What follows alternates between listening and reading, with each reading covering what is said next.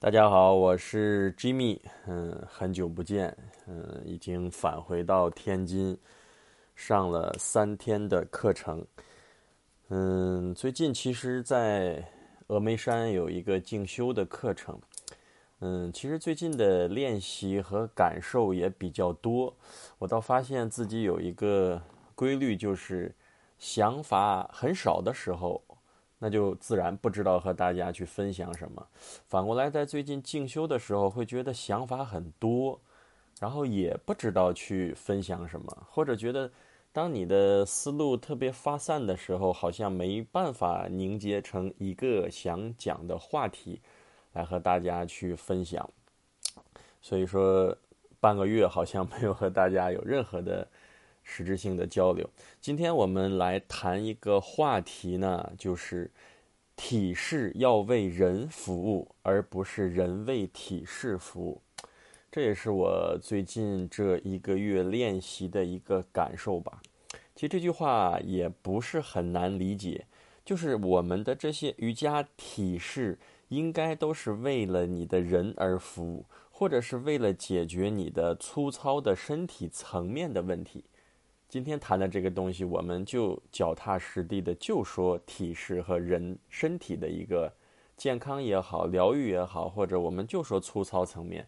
能量和灵性层面，我们往后放。其实我觉得，在大部分现在的练习，我们还是要解决我们粗糙的身体层面的障碍，因为很多人你的身体还有疼痛也好，你有各种各样的不舒适。你上来就跟他说，我们瑜伽是哲学，是修习方法，反而会给他造成了一些没有必要的一些干扰，或者他会觉得更不知道怎样走到瑜伽的世界。所以说，体式的存在，或者说我们平时体式的练习，其实最。明确或者最简单的一个道理就是来排除你身体的障碍，所以体式应该是为我们人来服务的，而不是反过来人为体式而服务。就是我们不能为了要做成某一个图片的样子去做这个体式的练习。其实有同学会问我很多问题，就是关于下犬式，我们就以下犬式为例。其实下犬式这个体式我们都看过，很多同学看过哈，这个瑜伽之光不是哈达瑜伽之光，艾扬格大师的瑜伽之光里面，嗯，我不知道有同学有没有这样的经历去看过这本书，或者你百度也能搜到艾扬格大师的瑜伽之光里面的下犬式，他头是放在地板的，他从他的手背到他的肩膀到他的臀部是一个很漂亮的弧线。然后有的同学就问我了，说老师，我能不能做成这个样子？老师，你能不能做成这个样子？老师，我现在已经能做成这个样子，你看我做的对不对？其实这几类问题有不止一个同学都问过我，这个下犬式能不能把额头放地上？然后我也在课上给大家去展示过这个提示，我说我现在就能把头放地上，但是我做的是错的。如果是以阿扬格大师那个做对的肩膀的循环的那个正确的一个方向的话，大臂外旋，你的斜方肌、脖子后侧肌肉往下沉，胸腔往上提。我我我觉得以我的肩膀现在的僵硬的情况，我估计我还得练二十年。但是在如果让我做一个错误的下犬式，如果你单纯侧面看一张照片，我现在可以做的。类似于像艾扬格大师做的那个样子，所以现在就聊到这个下犬式，就能明确一个问题：我们是要做一个正确的下犬式，让你的肩膀建立一个良好的循环，还是我们要去做图片中的那一个像大师做成的下犬式？其实这个困扰了很多人，包括很多。有名的一些老师都练了十几年、二十几年，他们在早期练习的时候都出现过这样的问题。尤其那个年代还缺少一些现场的教学，包括一些视频的资料，翻着几个图片画册就去练瑜伽的人，更容易出现我们去模仿图片中的样子。如果我们一直在做一个压肩的下犬式，大家想过它的危害有多少？为什么我们要做一个大臂外旋？因为你的肩窝关节能够顺位回你的肩窝里面，它是一个正确的在肩窝里的循环。你的肌肉的走向会让你的脖子越练越长，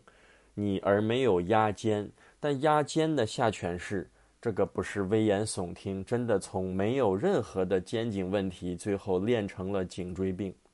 那我们这个瑜伽到底你是体式滋养了你，还是你在追求这个体式的形态，反而伤害了自己？其实，在我的练习中也存在这样的问题，比如说刚开始学教培的时候，和刚开始练瑜伽的时候，我特别希望我的三角式做的就像三角形。你看两条腿这个三角形，手和腋窝和腹股沟这个三角形。然后整体的这个三角形，这个有的人数过，可能三角式里面有十几个三角形，这个就不重要了。当时做了很多的特别像三角形的三角式，后来我发现我的前方腿的膝盖就非常的不舒服。很简单的一个道理，你的前方腿的膝盖超伸了。现在我做三角式，我就会前方腿微微的趋于连膝，而更多的去找。前方腿的腿内侧和后侧的伸展，你都是用肌肉伸展的时候，你的关节的代偿，你的关节是放松的。所以我们有时候做的特别美学，特别像那个图片中的三角式的时候，反而自己的腿、膝盖的这些关节的部位是不舒适的。所以在随着练习的时候，自己也慢慢去领悟到，在很多体式的练习。反而用退阶一点的练习，你是更安全，你是更能让体式来滋养你，来服务你。这个需要一点智慧，或者是你需要一点走过弯路，或者曾经有过一些受伤的体验，哪怕受过一个小伤，可能受大伤你就没有机会再回来练了，都有可能。有的同学以前我们也分享过，在你的腘绳肌坐骨结节那块有拉伤了，他可能真的半年、一年都需要暂时来告别瑜伽，这就比较可惜了。所以说，在一些可能小的一些练习的错误的时候，你发现了这样的问题，你反而有利于你自己去思考，到底我的体式应该练到怎样的深度。包括我的课上会给大家很多，在一个体式中做一二三四的选择，我们一定要以你的觉知和身体的感受来选，而不是我拼尽了全力去做到四的时候来挤压你的身体去完成它，这样你还是又用人去服务了这个体式，而没有让体式来服务和滋养来健康你的身体。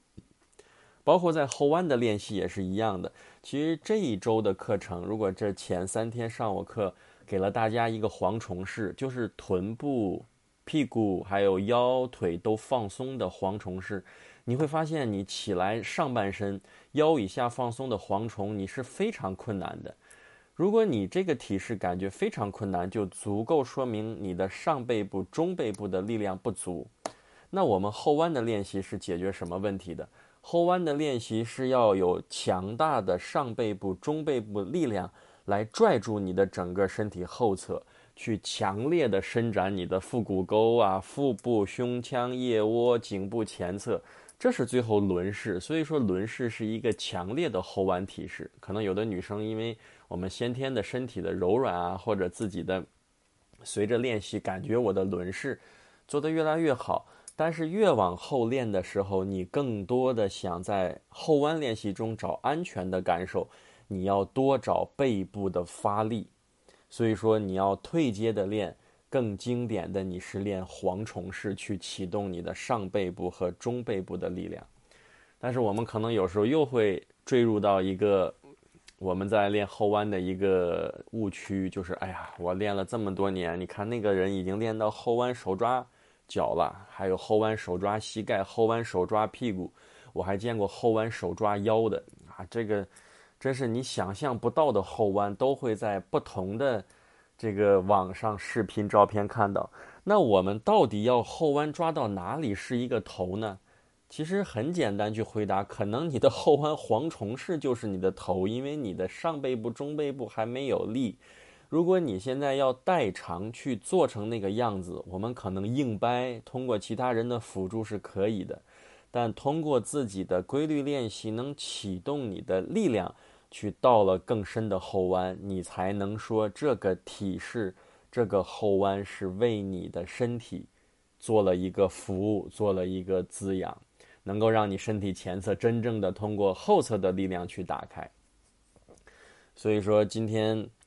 聊的这个话题就是围绕我们如何去做一个正确的体式，如何让体式来滋养你。这个话题也需要每一个同学在练中找答案。如果我们只是脑子里存了这一些知识，你听完这个，你也不去练蝗虫，你也不去练三角，不去练这个肩膀循环好的下犬，你可能也不知道我在说什么，或者你还是带着惯性的。我每天就在跑序列，每天我都按惯性的思维练，可能你也不知道我在说什么，所以在每天的练习中，一定要保持有觉有知，去清零自己的头脑，去不断的感受身体，你才能让体式来真正的为你服务，而不会我们为了体式，为了那一个图片，为了那一个视频而去做一个练习。如果你是为了那个体式去练瑜伽，那你可能还是有其他的想法，或者我们想，比如举个例子，我想在同龄人中，哎呀，也许我们到七八十，我他都坐轮轮椅了，你看我还能做倒立，我还能做后弯，可能还是在那个小我中有一点小骄傲，有一有一种小的执着在里面，只不过这都没关系，只要你保持练习，真的一切都会随之而来。好，今天的分享就到这里，我们下一期再见。